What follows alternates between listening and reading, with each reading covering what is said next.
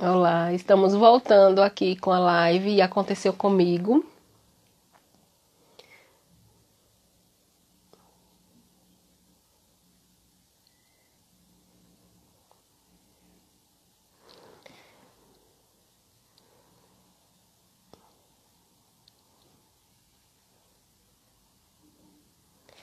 E deixa eu colocar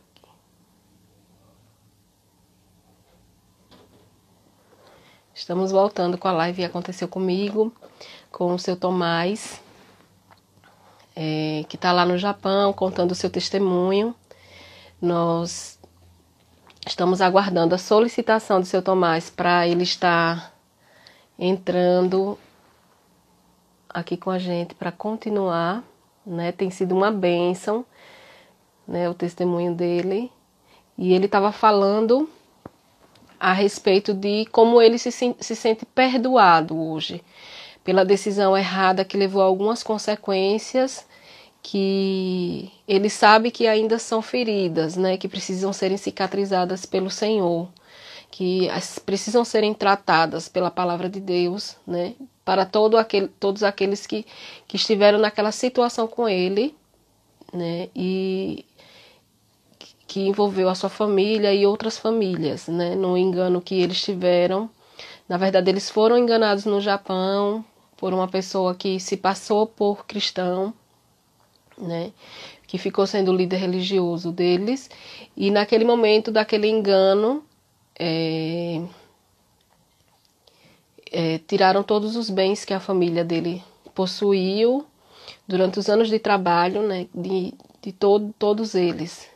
E eles acabaram sem ter como sobreviver, né, sem ter os recursos que eram necessários para manter uma casa, para ter uma situação estabilizada ali.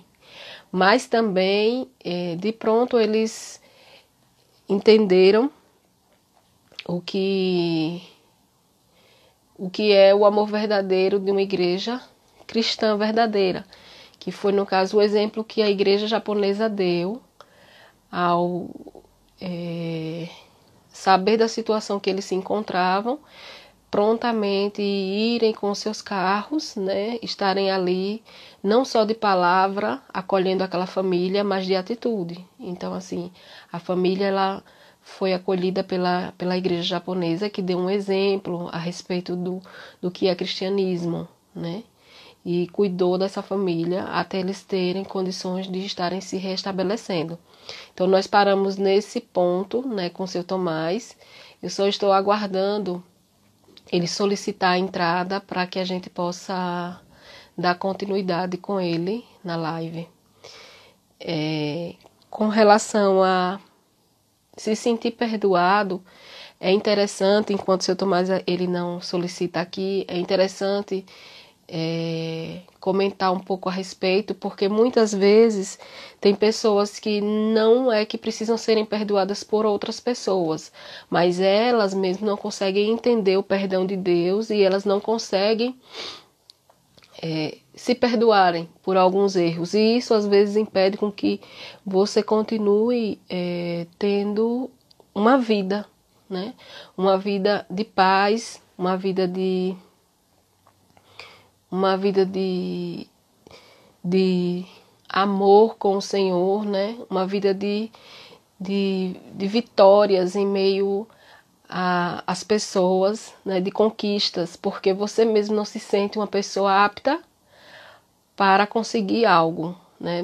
A pessoa que não se perdoa, ela não se acha é, apta né, a receber alguma coisa, algo que seja favorável a ela. Então ela sempre acha que precisa pagar aquela penitência, vamos dizer assim, né? Precisa é, ter sempre aquele momento de, de, de autoflagelação, de condenação, andar é, cabisbaixo, achar que nada precisa ou pode dar certo para ela porque essa pessoa se sente é, que não tem é, merecimento né? E o perdão de Deus não é por nossos merecimentos, né? Nós sabemos que quando nós recebemos o perdão de Deus, não existe coisa tão grave que Deus não possa perdoar, né? Não existe e aí eu estou falando de coisas que nós podemos praticar, de pecados que nós podemos cometer. O Senhor, o sangue de Jesus, é, o sacrifício de Jesus é tão grandioso que ele apaga os nossos pecados. Muitas das vezes nós convivemos com as consequências desse pecado, né?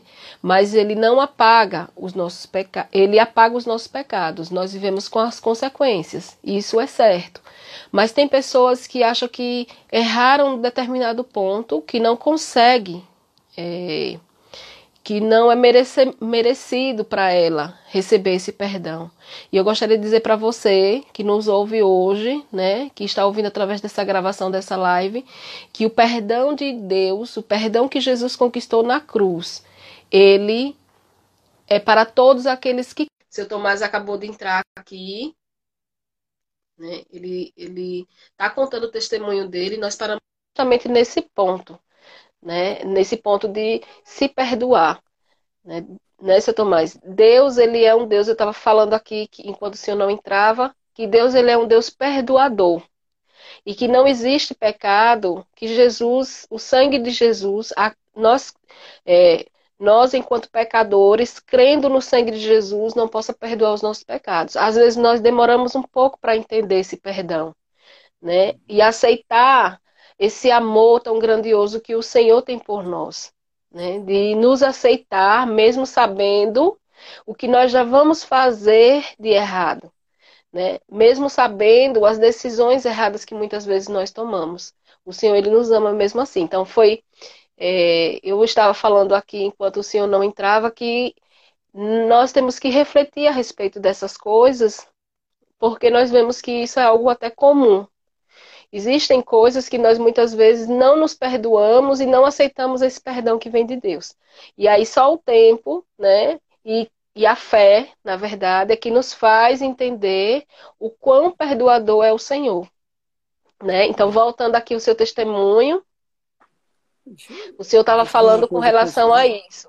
Deixa eu falar uma coisa com você é, pra, a respeito de, disso que você está falando, perdoar.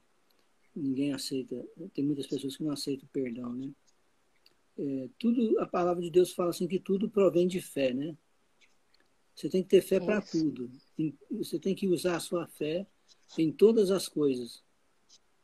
Você tem que ter fé até para ser perdoado. Hum, engraçado isso, né? Mas é, você tem que ter, ter fé até para ser perdoado. Porque muitas vezes você pede perdão a Deus pelos seus pecados, mas fica o acusador fica lá em cima, né? Te lembrando aquele pecado, te mostrando todo dia, toda hora aquele pecadinho, o pecadão, mas você precisa de fé. Fé para acreditar que Deus te perdoou. Você precisa até até para ser perdoado precisa de fé. Aí pode falar o que você queria falar. Vê se você acha um filho. Não. Né? Eu acho, eu acho isso tremendo porque eu estava falando até aqui, compartilhando que muitas vezes nós não aceitamos o favor que vem de Deus, a bênção que vem de Deus, porque não, não, não aceitamos, é, não, nos, não, não nos vemos, na verdade, né? aquela pessoa que não se perdoa, ela não se vê como uma pessoa que esteja apta para receber tal bênção né? Ela acha que ela tem que viver se flagelando, viver uma vida de miséria, viver uma vida de derrota, uma vida de tristeza, porque não se acha digno. Então está também em pecado, né? Porque está pecando novamente, né? Porque está rejeitando algo que vem da parte de Deus.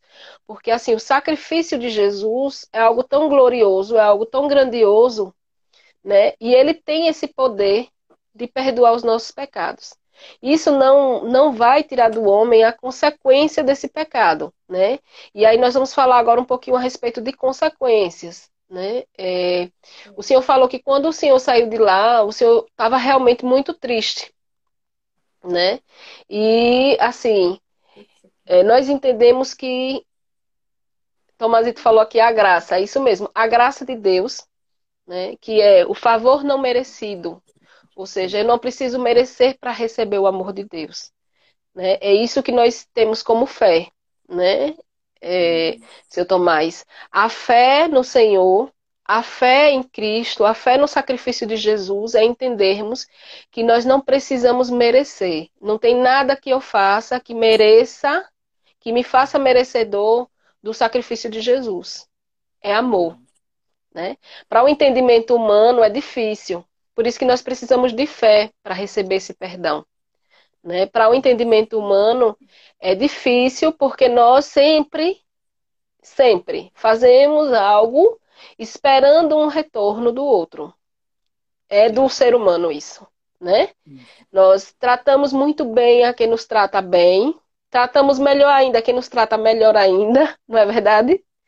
Às vezes pode ser que não venhamos a destratar quem nos distrata, né? Por uma opção, mas você não vai ter aquele amor, aquela afinidade. E Deus com Deus é diferente. Deus escolheu nos amar. Né? Jesus escolheu se entregar e isso não tornou ele um coitado. Né? Ele que escolheu, ele poderia ter descido da cruz, mas ele mesmo decidiu. E é um preço que ele pagou para que nós tivéssemos liberdade, essa liberdade que o Senhor sente hoje, né? de ver que o Senhor não é aquilo que lhe aconteceu. Né? Os seus erros não definem seu Tomás. Né? Talvez ele, o que foi de errado nos ajude a seguir em frente, porque nós vamos observando e existe uma maturidade com o erro, né? Que nós falamos aqui sobre. Pode falar, seu Tomás. Eu, eu, eu costumo fazer uma coisa na minha vida, sabe? Praticar a palavra de Deus na minha vida. Quanto a isso, sabe? É, quanto à justiça. É, eu não apresento a Deus a minha própria justiça, sabe? Porque o homem não pode se justificar diante de Deus com a sua própria justiça. Porque Isso. se ele for pensar que, que vai se justificar diante de Deus com sua própria justiça, ele, ele é o mais miserável dos homens. Ele não, não consegue. Paulo já falava assim, né? Eu não, não levando comigo a minha própria justiça, mas a justiça que vem de Deus por meio de Jesus Cristo, né? Eu isso também mesmo. faço isso, sabe? Porque eu sei que eu não posso justificar a mim mesmo, mas Jesus é o justificador, né?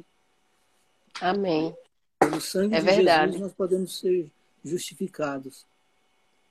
Isso mesmo.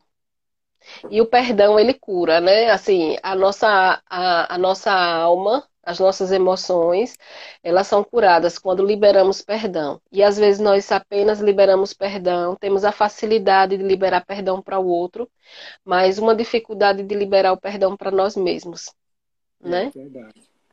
Às vezes nós temos facilidade de perdoar o outro, mas não nos perdoamos para poder seguir em frente. Então, assim, é muito importante é, seguir em frente, né? Porque a, a, vida, a vida do ser humano é muito curta, né? O máximo que nós conseguimos viver é 200 anos. ai, ai. O máximo que nós conseguimos viver é cento e poucos anos, né? E é muito curto.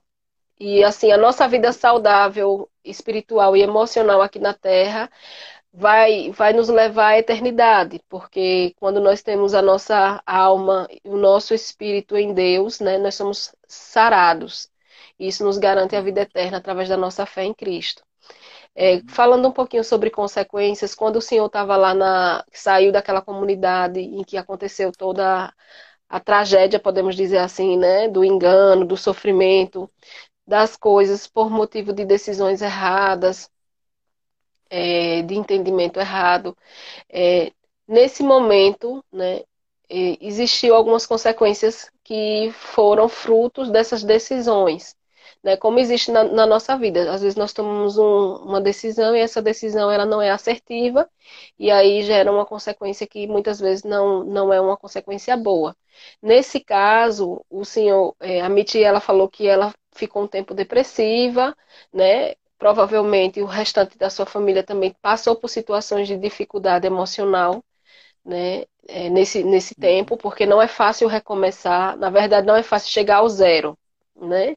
Ali ainda não era nem um recomeço, era um zero, um ponto zero. Uhum. O senhor estava com depressão, né? Estava meio depressivo nessa época. Muito, muito depressivo, muito estresse estava com muito estresse nessa época. É, um pouco antes da gente se separar, né? Desse, desse dito desse enganador. É. Então, eu, estava muito estressado mesmo, muito estressado e muito depressivo. E foi nessa época que o senhor começou a, a ir ao médico para ver alguns sintomas que o senhor estava sentindo? O senhor ainda estava. É, eu comecei a sentir uns sintomas que começava com dor na, na, na, na nuca, no pescoço, e subia para a cabeça e doía muito. E depois comecei a sentir algumas coisas no meu braço, formigamento, é, um tipo assim de choque na pele, sabe? Comecei a sentir uns formigamentos. Aí eu fui no médico e o médico já me passou para um especialista de neurologista. E foi aí que foi diagnosticado que eu estava com mal de Parkinson. Devido a esse grande estresse que teve na minha vida quando, quando eu estava com esse dito pastor. Foi, foi estresse demais. Estresse, muita depressão e principalmente quando eu vi que eu tinha feito as coisas erradas, aí que agravou mesmo.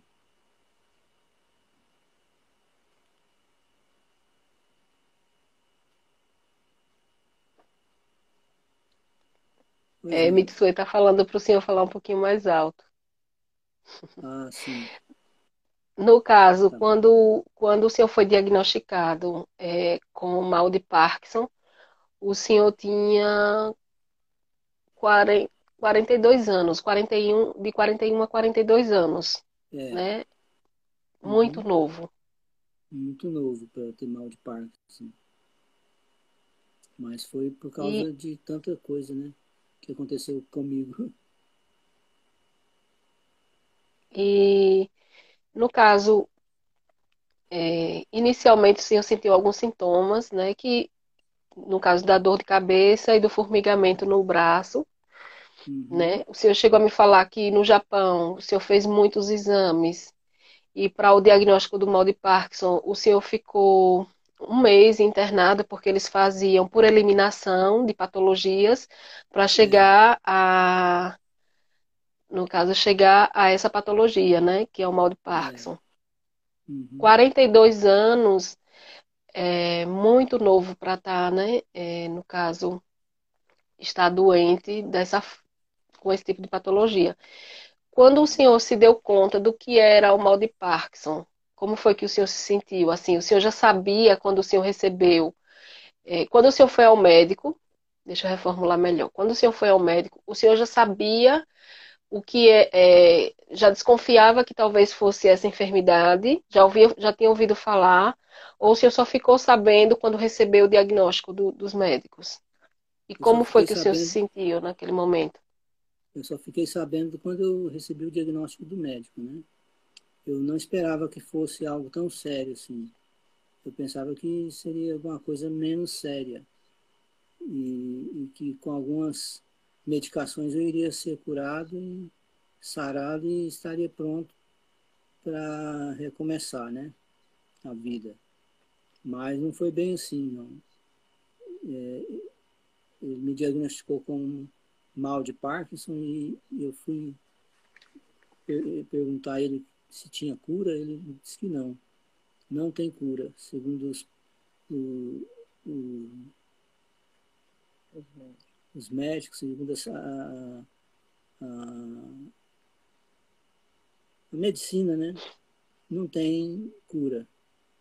Aí eu me senti mais para baixo ainda, sabendo que eu, tava, que eu tinha contraído uma, uma doença tão grave e que não ia ser curado pela medicina do homem.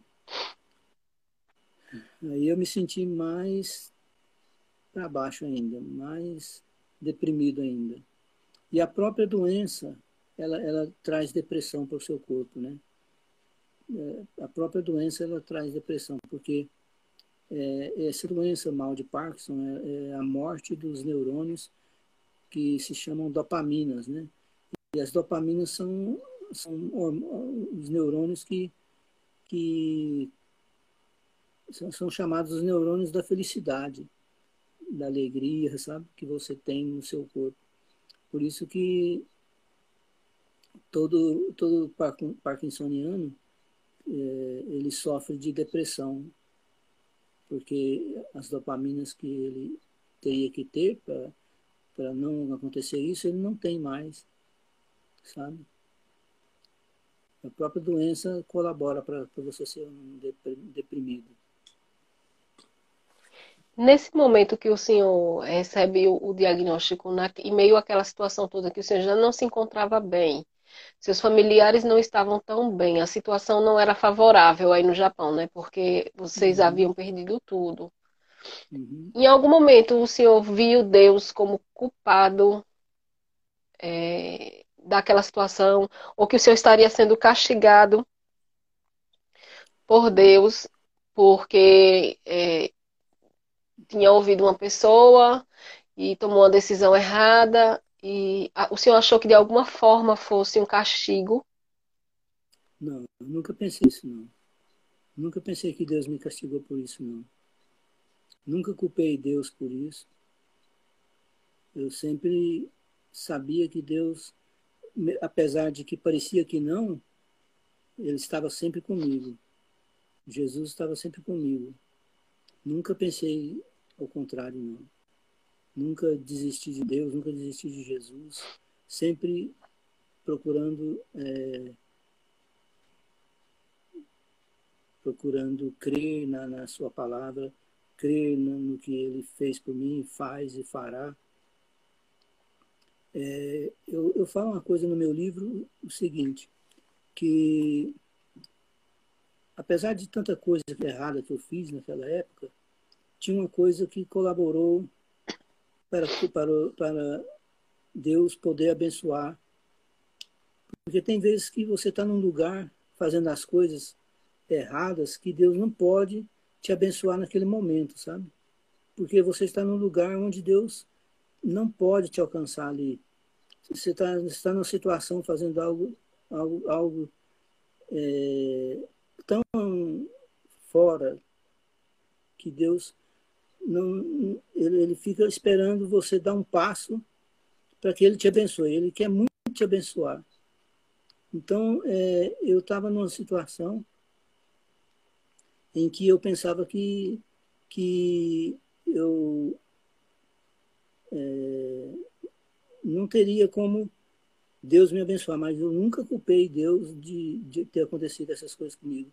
O que eu falo que, que é, colaborou para mim, para que Deus pudesse é, não infringir a lei universal e me abençoar, sabe? Para que Deus pudesse me abençoar naquela situação que eu estava vivendo, é que eu orava um pouco diferente do que eu ouvi os irmãos orando.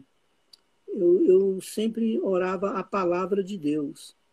Sempre orei a palavra de Deus. Eu não sabia, mesmo que eu não sabia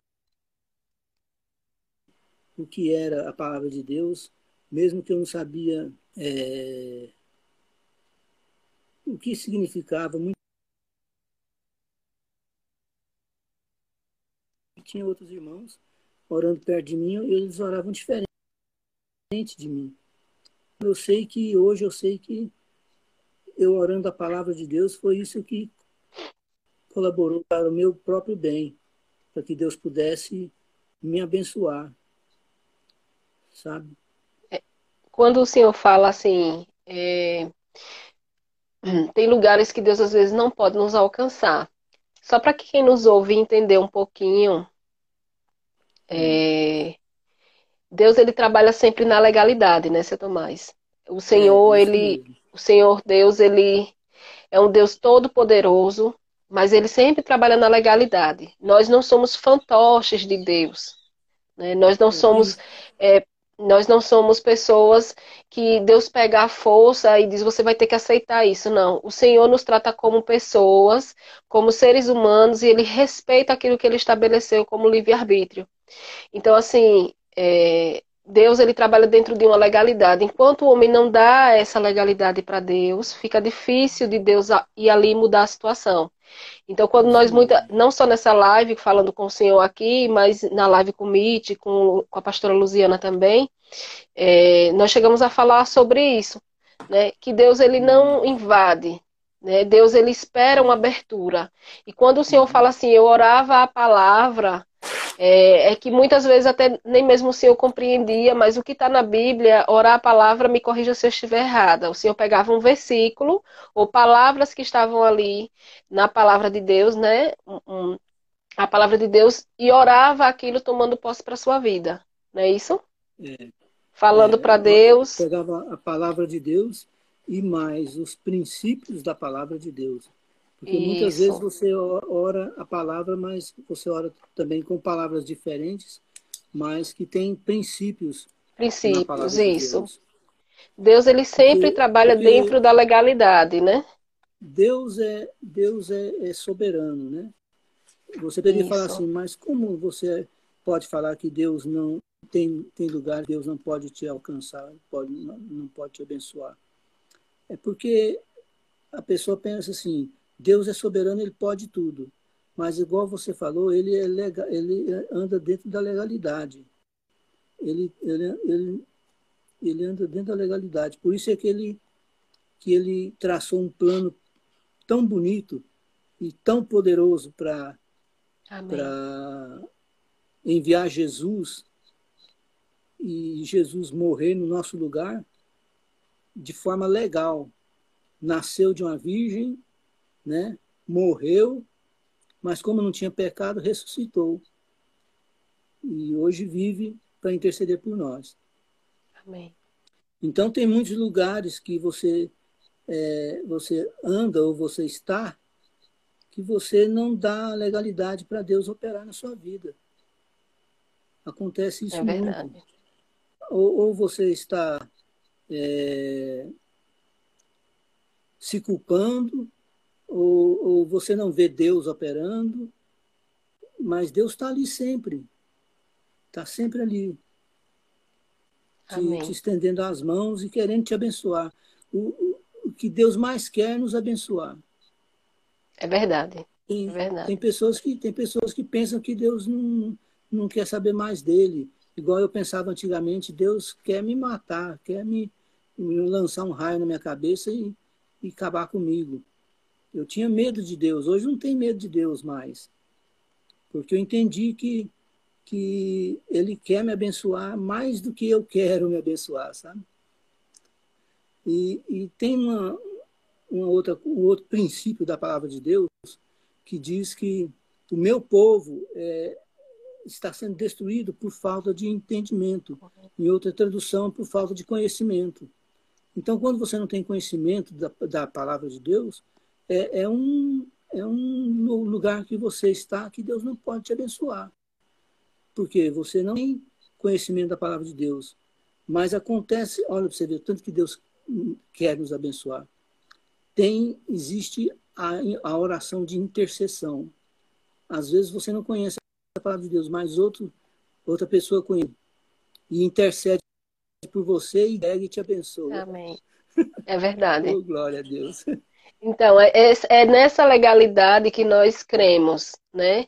Cremos que Deus ele age através de princípios e esses princípios não são princípios estabelecidos pelo homem, né? Não é princípio que rege a sociedade, não é o princípio que, que rege, não é o princípio que rege o homem, porque o homem ele é uma variável, né? Nós, nós vemos assim que uma sociedade ela é movida por valores e esses valores humanos eles são variáveis. Em uma sociedade é aceito algumas determinadas coisas, com o passar dos anos, né, vão se mudando esses valores, né, mas a palavra de Deus ela não muda, né? A palavra de Deus ela não é uma variável. O Senhor ele não varia. O Senhor, o Senhor Deus, que era ontem, né? Que era no passado, que sempre foi, é o mesmo que é hoje. Os princípios de Deus eles não mudam e Deus ele age dentro de princípios, né, seu Tomás? E para que nós tenhamos a ação de Deus na nossa vida, nós precisamos conhecer os princípios que regem o reino de Deus. Né? Que, que Deus se movimenta através desses princípios e a bênção de Deus ela vem sobre nós através desses princípios. Então, muitas vezes não não sabemos, né? Não conhecemos, não recebemos naquele momento porque não conhecemos né? E não damos essa legalidade para Deus atuar. Mas sempre existe uma pessoa, é, Deus é muito lindo, né? Sempre existe uma pessoa que, que se coloca como o abençoador para trazer para a nossa vida esse entendimento. Por isso que é uhum. importante que nós venhamos a estarmos falando da palavra de Deus, daquilo que Deus faz, de como Deus se move, como Deus se apresenta para o homem, porque é isso que faz com que as pessoas tenham entendimento do que é Deus. Né? Tenham entendimento de, de como, o homem, como Deus deseja se aproximar do homem, como Deus deseja abençoar a vida do homem. Voltando lá no, no passado, uhum. como foi. É, quando o Senhor levou a, a informação para os seus familiares de tudo que tinha acontecido com a sua saúde, como foi a reação né, das suas filhas, dos seus filhos e da sua esposa? Como foi que o Senhor, o Senhor sentiu naquele momento? O Senhor passou toda a informação? A reação deles foi assim, de algo, algo desconhecido, né? Que estava acontecendo comigo. Eles não tinham noção do que estava acontecendo comigo, a não ser quando os, os, sintomas pioraram, né? Começou a piorar e, e começou a, a, a, Eu comecei a ir no médico todo mês, constantemente, né? E tomar, tomar os medicamentos. Aí os medicamentos são tão fortes que eu tomava e vomitava tudo, porque era, tão, era forte demais, sabe? É, eu não tinha costume com aqueles remédios.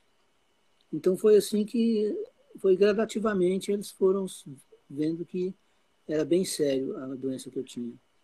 Foi se dando conta de, da gravidade, né? É. Então foi assim, de início eles não, não só sabia que não tinha cura, mas não sabia que tipo de doença que era, né? Então foi gradativamente eles foram tomando consciência do que do que era aquela doença infernal. A evolução do Parkinson no senhor foi rápida. É, o senhor começou aos 42 anos, uhum. né? E começou sentindo dores na nuca e formigamento no, no, no braço. Mas é. É, no caso do Parkinson existem os tremores, né? Que, que acontecem em repouso, não é isso? É. E, do membro em repouso. É, muito muito é, pouca, poucas pessoas não é, não tem tremor nas mãos, né? Pouquíssimas pessoas. E eu era uma dessas pessoas. Eu nunca tive tremor nas mãos assim, sabe? Aquele tremor característico do Parkinson, do, do, do mal de Parkinson, sabe? Mas os outros sintomas eu tinha todos eles. Então é, eu fiquei, foi, eu achei muito rápido é, a, a, evolução da doença, sabe, em mim. Eu achei que foi muito rápido. É, os sintomas Quais eram os outros sintomas rápido. que o senhor tinha? Os, os outros sintomas era, era falta de equilíbrio, caía muito e o, o corpo inteiro repuxando e virava virava para lá, virava para cá, não parava quieto, sabe? Ficava me movimentando direto. Até que em 2010 eu comecei a não andar mais. Precisava de cadeira de rodas. Eu mexia tanto, tanto, tanto e, e andava de um modo esquisito assim, forçando para andar, que quando uma vez eu fui, eu fui no Brasil, que eu fui na minha cidade lá, as pessoas pensavam que eu tinha bebido a bebida alcoólica. Eles pensavam que eu tinha bebido bebida alcoólica. Outra, outra pessoa me viu assim, me parou, me parou na, na, na no meio da rua e falou assim, oh, me dá dessa droga que você está usando aí, eu quero, eu quero um pouquinho de droga aí. Pensando que eu estava drogado, sabe? De tão, de tão... É o preconceito, né? A falta Não, de conhecimento. Assim, é, por, é, é, é porque eu, eu andava tão esquisito que as pessoas pensavam que eu estava drogado, era bêbado, e, e, ficava rindo, sabe? Ficava rindo, ficava caçoando. Que é uma outra jeito. dificuldade que o senhor enfrentou também, porque além da dificuldade com a doença, né, é a dificuldade de como estar no meio das pessoas, né, Ah, e isso causa, causa, provavelmente deve ter Vergonha. causado no senhor uma vergonha, um isolamento, né, começar a isolar-se É, socialmente, né, o que isso. contribui para uma evolução de, de, de depressão, né, assim, de tristeza profunda.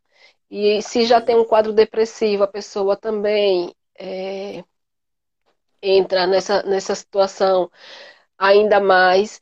Nós estamos aqui no Brasil falando a respeito do Setembro Amarelo, né, que se fala muito em suicídio, né? Na verdade, o Setembro Amarelo foi foi uma forma que encontrou-se, né, assim como tem o Outubro Rosa para se falar sobre o câncer de mama, a o Setembro Amarelo é para falar sobre o suicídio.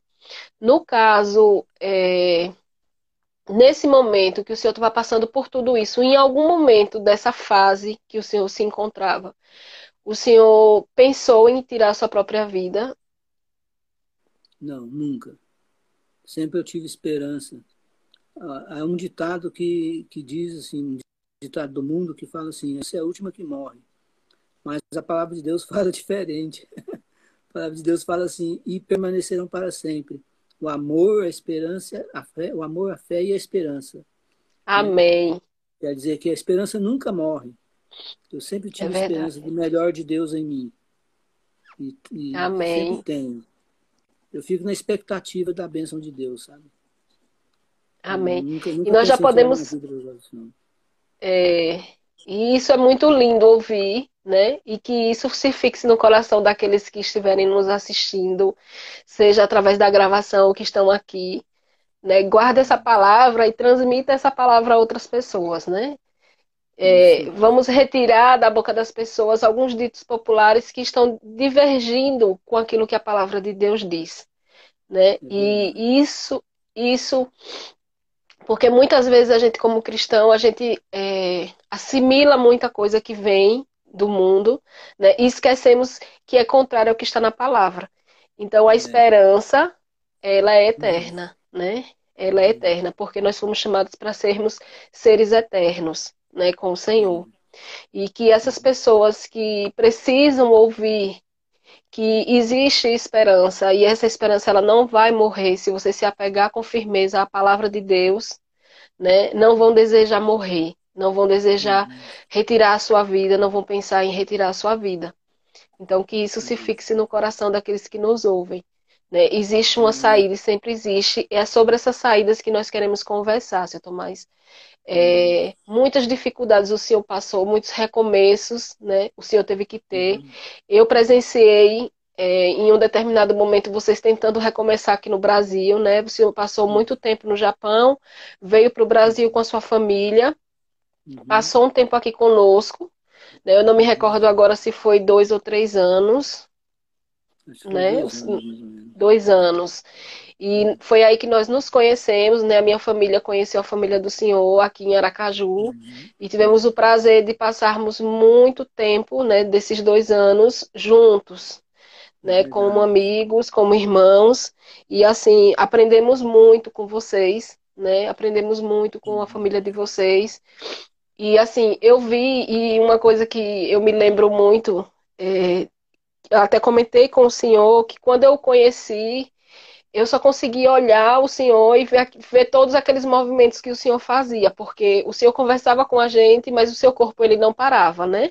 O senhor É. sempre estava se movimentando o corpo todo, fazendo movimentos como se fossem giratórios, né? E não parava as mãos, o corpo e a cabeça, e cada um fazia um movimento, né? Não era o seu Uhum. corpo todo se movimentando uniformemente, era cada membro fazendo um, movimento giratório.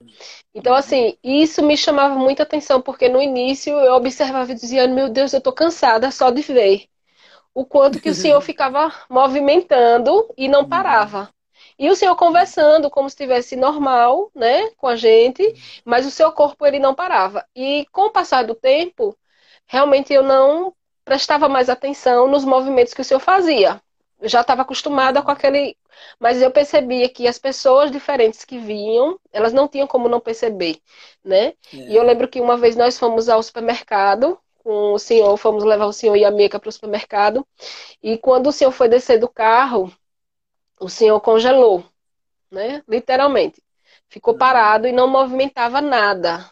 E o senhor uhum. ficou muito constrangido e disse que é, daqui a alguns minutos o senhor conseguia voltar, que era o efeito do remédio que precisava né, voltar. É, é. Né, para o senhor se movimentar. Então, aqueles, aqueles efeitos do remédio era para que seu corpo se movimentasse, só que ele movimentava sem parar. E é. quando passava o efeito, o senhor congelava mesmo. Não dava nenhum passo para frente nem para trás. Parava, é. aonde tivesse. É. E isso fez com que o senhor caísse algumas vezes, não é? E uhum e os olhares se voltavam para o Senhor. Então, assim, eu imagino a situação com que o Senhor já passou muitas vezes.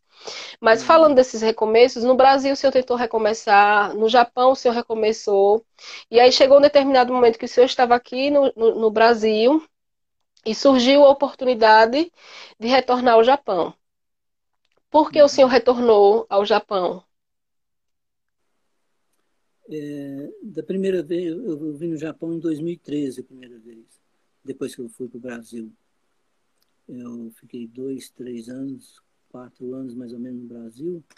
Em 2013 eu voltei porque é, o nosso visto de residência permanente vencia, é, vencia não, é, a permissão para você entrar no Japão era de cinco anos. Você, você sair do Japão e para retornar ao Japão tinha que ser, ter um documento que vale cinco anos. Se você passar dessa época, você perde todo o, o perde todo o, o, visto do, que você tem. Eu, eu, no caso, eu perderia o visto permanente, residência permanente, né? Então eu vim a primeira vez em 2013 foi justamente para antes de vencer o prazo desses cinco anos entrar no Japão e com isso renovar mais cinco anos eu poderia voltar ao Brasil, né? Entendo. Aí, aí eu voltei para o Brasil, fiquei aqui três meses, voltei ao Brasil novamente e quando foi em 2017 eu voltei para o Japão de novo porque Aí já foi é, para o casamento da minha filha, né? A Kemi. Da Kemi. É. Ela, ela, e no... iria, iria casar em 2017 e a gente, a gente veio para por causa do casamento dela. E agora Entendo. estamos aqui até hoje. E como foi que surgiu a oportunidade para o senhor fazer a cirurgia, né? A, ah, a cirurgia para colocar os eletrodos, né? Isso. Lá, lá em Goiânia, em Goiás, é, os médicos lá, quando eu cheguei no Brasil, eles mudaram a minha medicação, quer dizer, continuou com a mesma medicação, mas mudou a dosagem. É, aqui eu tomava, um, por exemplo, 50 miligramas, lá foi 100, dobrou. Dobrou a dosagem. Por isso é que eu comecei a ter aqueles movimentos involuntários, vamos dizer assim, né? Movimentos involuntários. Foi por causa do, da, dos efeitos secundários dos remédios. Então, é, naquela época eu estava começando a cirurgia de estímulo do cérebro, que colocava dois eletrodos na cabeça, descia ao cérebro e estava começando lá em Goiás a fazer essa, essa cirurgia. Aí o médico falou para mim que se eu quisesse fazer, ele daria é, o, a receita do, do, do, material que precisava e eu fosse atrás para conseguir, na Secretaria de Saúde da minha cidade, a, o material que, seria, que usaria na cirurgia da cabeça. Então, eu fui na, na, na, na, Secretaria de Saúde da minha cidade e consegui lá. Só que eu consegui um eletrodo. Aí, o que, que eu ia fazer com um eletrodo? A única ajuda que o senhor conseguiu do, no caso da, é, da saúde aqui no Brasil, do Estado, é. né, foi, foi um eletrodo. Um, um eletrodo. Aí, e o restante o senhor teria que custear. É, porque precisava de dois eletrodos, né? Um do lado esquerdo, outro do lado direito. Precisava de, de, de um aparelho que é importado dos Estados Unidos, que é, é, tipo uma bateria que você coloca implantado debaixo da sua pele, no peito, e precisa de mais outros é, carregador de como, como se carrega um, um celular, sabe? Você precisa de, de, de, carregar, de dar carga nesse, nesse aparelho constantemente, de, de dois em dois dias. Então aí eu, no Brasil eu só consegui um eletrodo, aí eu não, teve como fazer cirurgia aí no Brasil, não consegui. Não consegui. Foi só aqui no Japão que eu consegui é, essa cirurgia, foi aqui no Japão. Que foi um milagre de Deus em todos os sentidos, né? Foi um milagre, é, assim, é onde nós vamos percebendo as legalidades que nós vamos dando para Deus agir na nossa vida, né? Porque o senhor está aí no, aqui no Brasil, o senhor não conseguiu a ajuda que precisava para fazer a cirurgia, que seria uma cirurgia difícil e muito cara. Né? Se eu não tiver enganada. Eu você, é, seria um uhum. dos, assim, uma das primeiras pessoas. Eu não, se eu não estiver enganada, eu cheguei a ver que o valor era mais ou menos de 100 mil reais. Acho que foi por volta 100, disso. que eu, mais de 100 mil. Mais de 100 mil, né? É. E aí seria o senhor que teria que custear. Então, o senhor vai para o Japão e no Japão o senhor teve a oportunidade de também fazer a cirurgia. E, no caso, o que o senhor custeou dessa cirurgia aí no Japão? Aqui, aqui no Japão foi, foi o seguinte. Eu fui consultar com a minha médica porque os, os, os, os, medicamentos já não estavam fazendo efeito mais, é, como deveria fazer. Tava, eu tomava o remédio, levava 30 minutos para fazer o efeito e às vezes nem fazia. Porque se eu tomasse com o estômago cheio, não, não adianta, não faz efeito. Aí tem que esperar mais três, quatro horas para poder é, tomar de novo o remédio para poder fazer efeito duas horas. E aí já não estava fazendo duas horas mais, estava fazendo uma e meia. Uma hora e meia de efeito. Então, quando acabava, é como, é como você falou, é, acabava o efeito, eu, eu ficava congelado na hora. É, Teve uma, caía, uma... Isso. Ou, ou, ou, passava vergonha dentro dos bancos. Do, Teve uma frase que eu ouvi do senhor mesmo, né? Hum. Que foi assim, que o senhor falou que era ter o Parkinson era como se você ficasse encarcerado dentro do seu corpo. Porque o senhor tem entendimento, a sua mente ela funciona muito bem, né?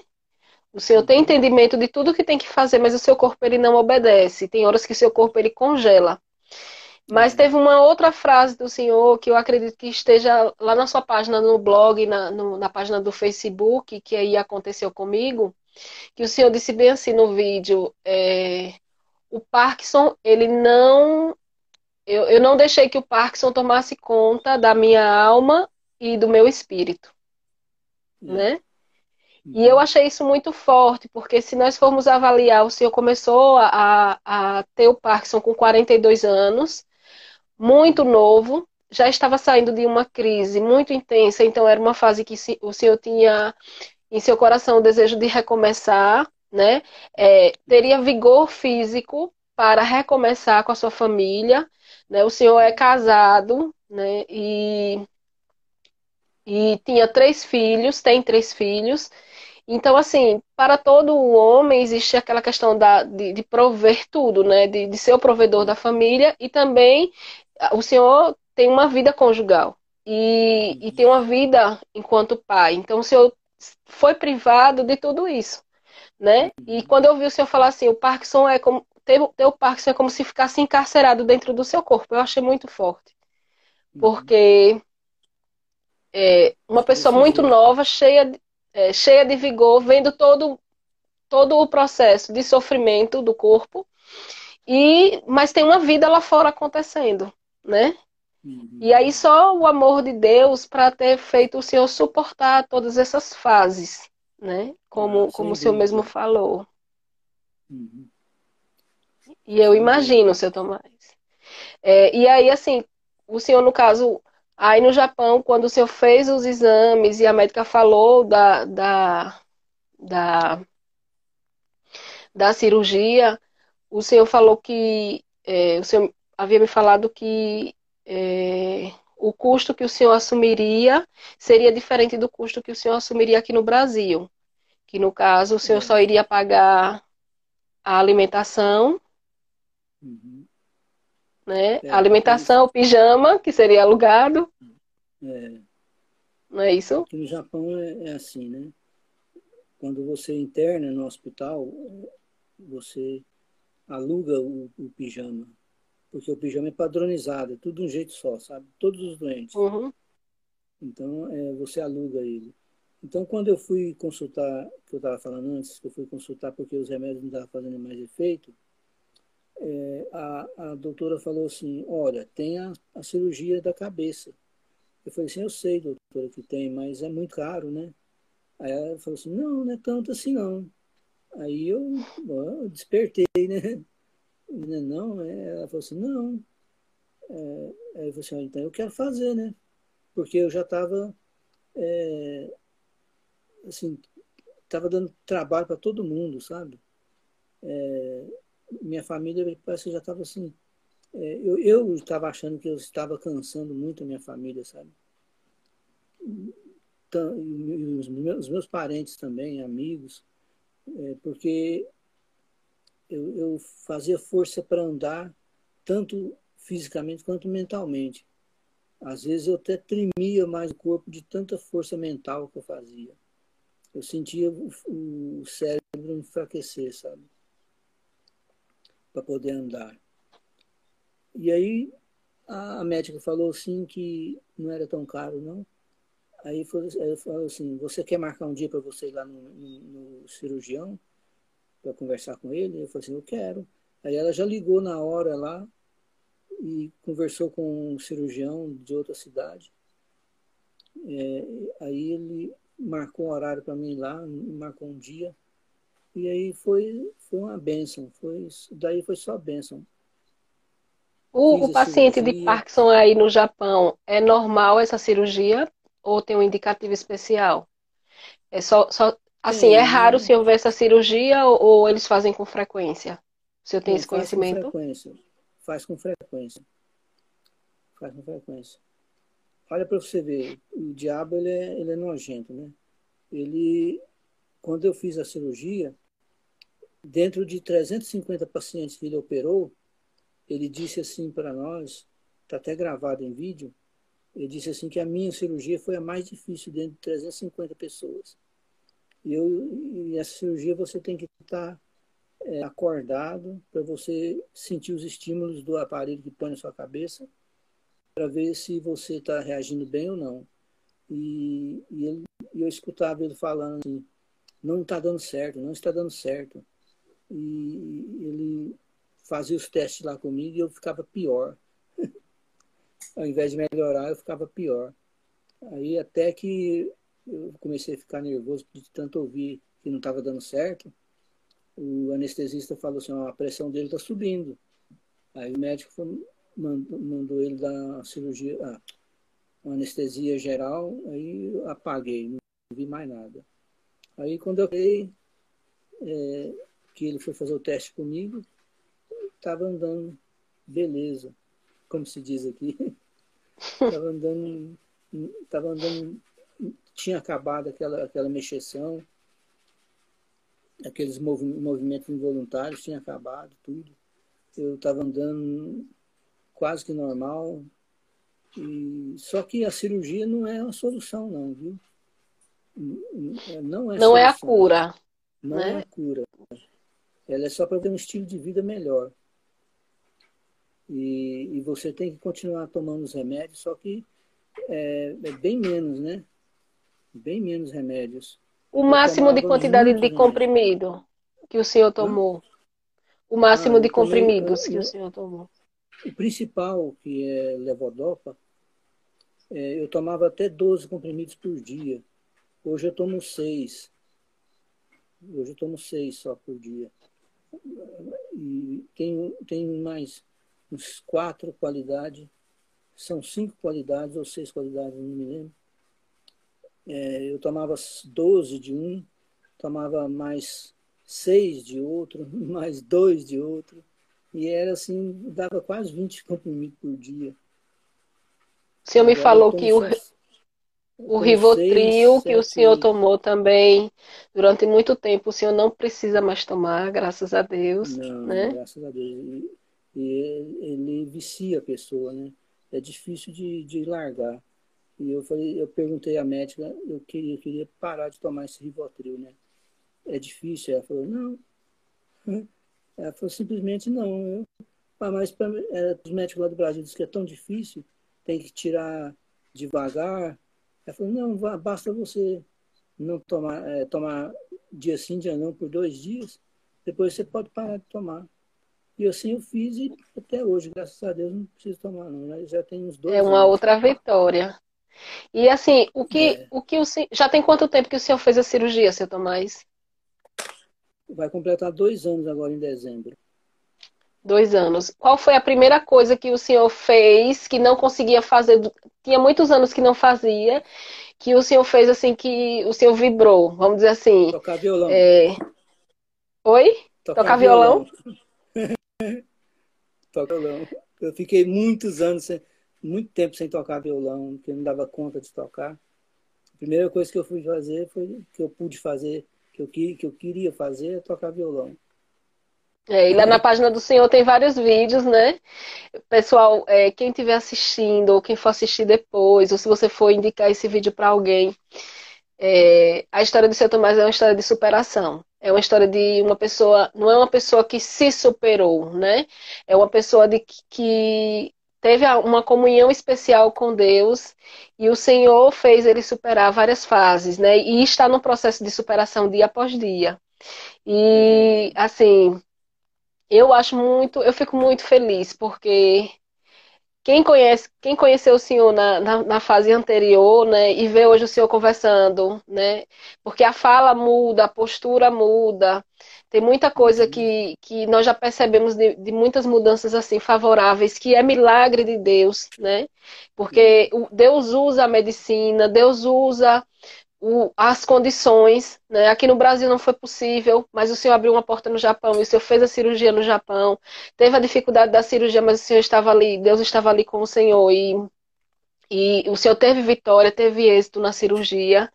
E lá na página do, do Facebook é, do seu Tomás, tem vários vídeos ele cantando hinos né, para o senhor. É, qual é o endereço da página do senhor lá no Facebook para as pessoas poderem seguir o senhor, para poder assistir os seus vídeos? O senhor pode falar. É, o título da página? Isso. E aconteceu comigo. E no e caso. Aconteceu é, comigo e aconteceu comigo. É o mesmo tema da live. Eu vou deixar descrito na, na, na descrição do vídeo da live, né, a página do Senhor, seu Tomás, para as pessoas seguirem, assistirem os vídeos. Muito obrigado. Existe, tam, existe também um projeto né, do livro que já está escrito, ele só vai ser agora. É, o senhor vai mandar para a editora para poder ele tá fi, fi, ficar, né? Para as pessoas poderem adquirir, estarem comprando, com que conta toda a história. Infelizmente, assim, a live é, é, é um. A gente faz um compilado, porque tem muitas coisas que mereceriam ter mais tempo para se falar, né? Para se explanar, mas é, nós, nós trouxe, tentamos trazer de uma forma que as pessoas compreendessem que existe possibilidade de recomeço, né? Existe possibilidade de, de milagres, Deus continua fazendo milagres, né? E muitas vezes esses milagres não são vistos porque também não são ditos, né? E aí esse é uma oportunidade. Eu, esse, livro que eu escrevi, esse livro que eu escrevi contando, o título também é E Aconteceu Comigo, é justamente para mostrar para as pessoas que no meio da crise ou no meio de tantas dificuldades que você ou sua família passa, é, Deus e Jesus Cristo e a sua palavra, o Espírito Santo e a sua palavra é maior do que tudo isso. Você tem solução. Amém. Amém. O meu, Nosso tempo desejo... já está. Ah, está acabando. O meu desejo já, já... a Cristo e a sua palavra.